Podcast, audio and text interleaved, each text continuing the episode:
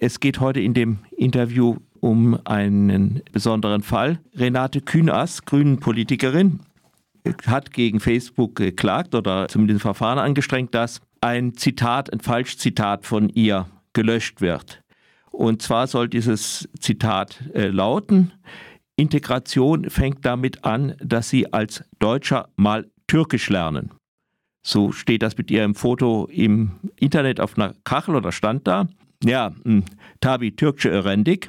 Natürlich nicht, das Zitat ist erfunden und sie hat jetzt die Löschung auch von äh, zugesichert bekommen. Das Verfahren geht aber weiter.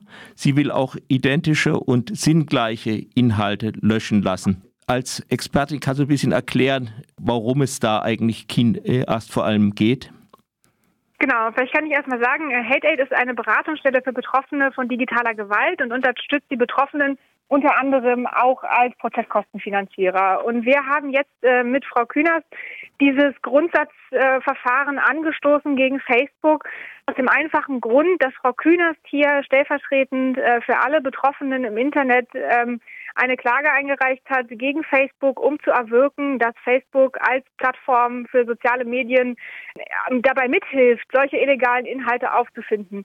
Denn für die Betroffenen, gerade von solchen Kampagnen, wo es um Falschzitate, um gezielte Desinformationen geht, sind die Betroffenen auf sich allein gestellt und müssen alle Inhalte einzeln suchen und die Löschung beantragen. Ob sie dann überhaupt äh, durchgeführt wird von, äh, von der Plattform, ist nochmal die ganz andere Frage. Aber sie müssen es alles einzeln suchen und das wird zum Teil für die Betroffenen zur Lebensaufgabe und äh, führt eben auch dazu, dass eben teilweise gar nicht alles gefunden werden kann, weil natürlich auch in geschlossenen Gruppen geteilt wird und auf privaten Profilen und teilweise ähm, eben auch plattformübergreifend. Und da sind wir der Meinung, dass die Plattformen eben den Schlüssel dazu in der Hand haben, mit technischen Hilfsmitteln bei dieser Suche zu helfen und dass sie dazu auch verpflichtet sein sollten.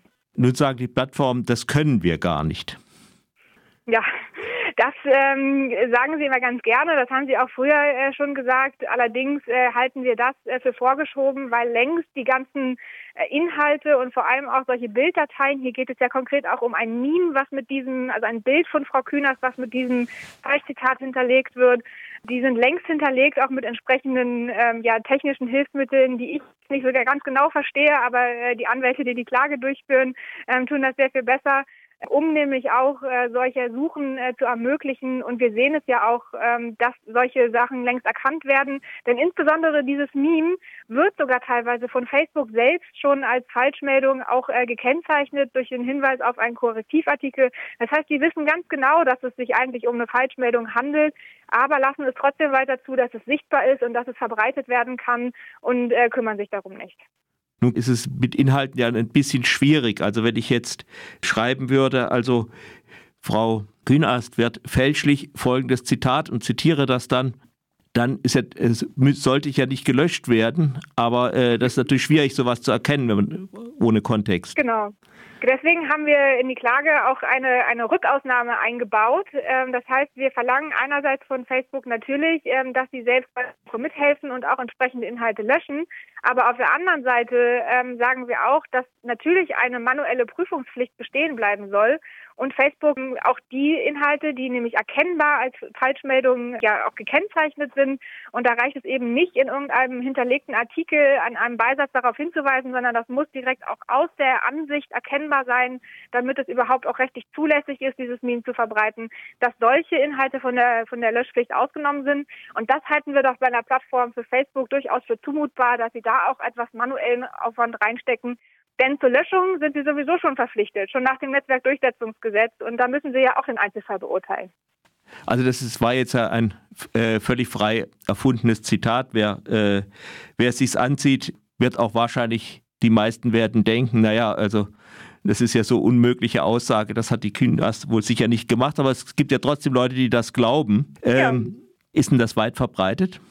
Das ist äh, sehr weit verbreitet. Äh, wir sehen das auch bei anderen äh, Menschen, vor allem bei Aktivistinnen, bei PolitikerInnen, dass solche Zitate eben gezielt zum Anlass genommen werden, um auch Hass und ja auch Misstrauen gegenüber der Politik und in die demokratischen Strukturen zu führen. Denn es gibt natürlich Leute, äh, die wahrscheinlich glauben, dass Frau Kühners das gesagt hat und dass ihre politische Einstellung zum Thema Integrationspolitik ist, dass äh, wir alle jetzt Türkisch lernen sollen. Und das äh, ist einfach nicht wahr und das kann natürlich sich auch auf politische Wahlen auswirken und auf ja, Entscheidungen, die Menschen an der Wahl ohne letztendlich treffen. Und das sind gezielte Kampagnen, die allein darauf abzielen, Menschen nicht nur des zu desinformieren, sondern gleichzeitig natürlich auch zu, zu Hass aufzustacheln und wir sehen es unter solchen Memes ähm, sammeln sich auch äh, massenweise Hasskommentare, die werden auch in einschlägigen Gruppierungen geteilt. Und gerade äh, da wir auch wissen, dass sehr viel ähm, Hasspostings ähm, aus der rechten und rechtsextremen Szene auch kommen, sind das eben auch einfach beliebte äh, Methoden, um da äh, ja gezielte Kampagnen äh, zu fahren, um Menschen zu diffamieren. Was, was können wir denn tun? Also wenn wir jetzt selber von solchen Botschaften betroffen sind oder mitbekommen aus irgendeinem Zusammenhang, dass jemand halt mal zum Beispiel wieder mal eine Politikerin der Grünen, es sind ja häufiger eher die Politikerinnen, so habe ich den Eindruck, die da aufs Ziel genommen werden. Wenn wir sowas mitkriegen oder selber betroffen sind, äh, was können Sie raten? Auf jeden Fall kann ich äh, den Betroffenen raten, das nicht einfach hinzunehmen und nicht zu schweigen, sondern auch darüber zu sprechen, was ihnen widerfährt und sich Hilfe zu suchen. Zum Beispiel bei einer Beratungsstelle äh, wie Hate Aid und sich auch ähm, juristisch dagegen zur Wehr zu setzen und das Ganze nicht einfach äh, so hinzunehmen, das jetzt nicht nur gegen die Plattform, sondern natürlich auch gegen diejenigen, die diese entsprechenden Inhalte verbreiten.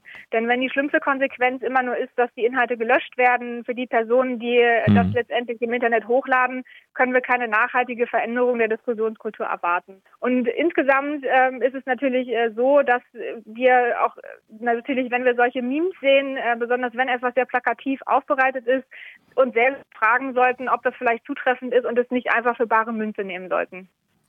Nun ist ja gerade Künast auch ein äh, Beispiel dafür für jemanden, wo da eben auch mit solchen Klagen wenig Erfolg hatte. Gibt es jetzt da irgendeine Verbesserung? Ja, also äh, das äh, weiß ich auch aus äh, Gesprächen mit Frau Kühners, dass sie da wenig Verbesserung feststellen kann und muss auch sagen, dass wir intern ähm, auch immer noch erleben, dass die Plattformen leider sehr, sehr willkürlich mit solchen Inhalten umgehen dass es da wirklich ja fast schon äh, vom Zufall abhängt, ob letztendlich Meldungen entsprechend bearbeitet und letztendlich gelöscht werden. Und natürlich gibt es immer mal wieder Öffentlichkeitskampagnen, dass jetzt beispielsweise Holocaust-Leugnungen entfernt werden sollen und dass man sich ganz äh, gezielt dafür einsetzt. Aber äh, tatsächlich ist es so, dass wir und auch die Strafverfolgungsbehörden, mit denen wir auch regelmäßig sprechen, erleben, dass es einfach sehr willkürlich ist und dass man kein richtiges System erkennen kann. Und das wollen wir eben ändern, indem der Rechtsrahmen äh, für Betroffene klar definiert wird und wir einfach klar äh, wissen, was äh, können Betroffene denn erwarten und was sollten wir dann eben auch einfordern. Jetzt ist es die, die andere Gefahr, es ist zwar, äh, also solche Inhalte sollten zwar aus dem Netz verschwinden, ist klar, also jemanden beleidigen und lügen geht einfach nicht so. Aber äh, es könnte ja auch zur Zensur benutzt werden, solche Instrumente, das nachzuforschen. Genau, also Zensur ist natürlich auch immer so ein äh, sehr ja, unbeliebtes Wort und Zensur selbst kann natürlich auch sowieso nur durch den Staat ausgeübt werden. Ähm, wir haben jetzt auch bewusst uns äh, dazu entschieden, dieses Verfahren mit einem Meme und einem Falschzitat äh, was eben nur unter ganz, ganz engen Voraussetzungen, was die Darstellungsweise angeht, überhaupt legal verbreitet werden kann. Denn eine üble Nachrede nach dem Strafgesetzbuch hängt nicht davon ab, ob ich weiß, dass es unwahr ist oder nicht. Also auch wenn ich für möglich halte, dass Frau Kühners das tatsächlich gesagt hat und es dann verbreite, kann es sein, dass ich mich damit strafbar mache.